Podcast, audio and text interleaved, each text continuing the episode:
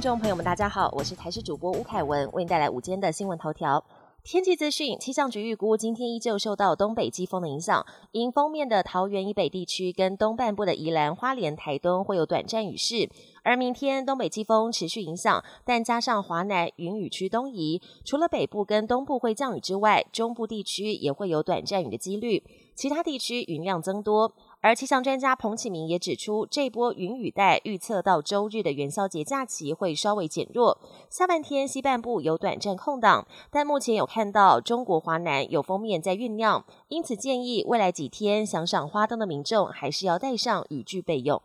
政府年前拍板全民普发现金六千元，民进党立院党团总召柯建明透露，预估最快四月十号当周可以发放。外界关心发放的方式，数位发展部指出，目前规划三大发放管道，其中两个族群渴望不用登记，直接将六千元入账，其余近八成民众 ATM 领取。除了上网登记直接入账、ATM 领取现金以及邮局临柜领取三个发放管道之外，目前也正在讨论针对弱势，例如请领生障生活补贴者，或是特殊族群，例如领取老农生活津贴者，新增发放管道。教育部发布最新消息，依照新版的公务员服务法授权规定，开放公立各级学校教师下班后可以兼职。根据最新法规的规定，教师可以在下班时间从事具有社会公益性质的活动，或是依个人才艺表现获取适当报酬。但要特别注意一点，就是还是不可以在校外从事补习、家教等相关的教学活动。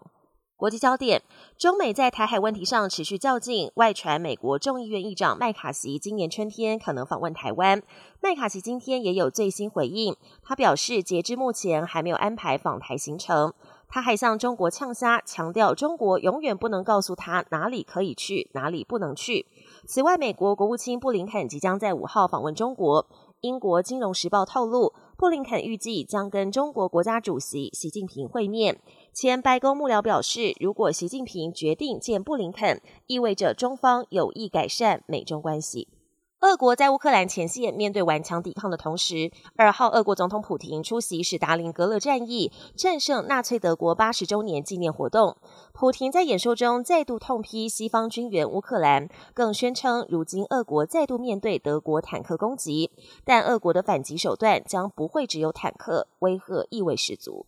后疫情时代，香港全力拼经济。港府二号宣布，香港将向全球各地旅客免费赠送五十万张机票，以吸引更多的旅客到香港观光消费。首批发送对象是东南亚旅客。港府也会邀请各界代表当代言人宣传香港。今年夏天，港府也将免费赠送八万张机票给香港市民，希望能全力提振并活络香港经济。本节新闻由台视新闻制作，感谢您的收听。更多内容请锁定台视各节新闻与台视新闻 YouTube 频道。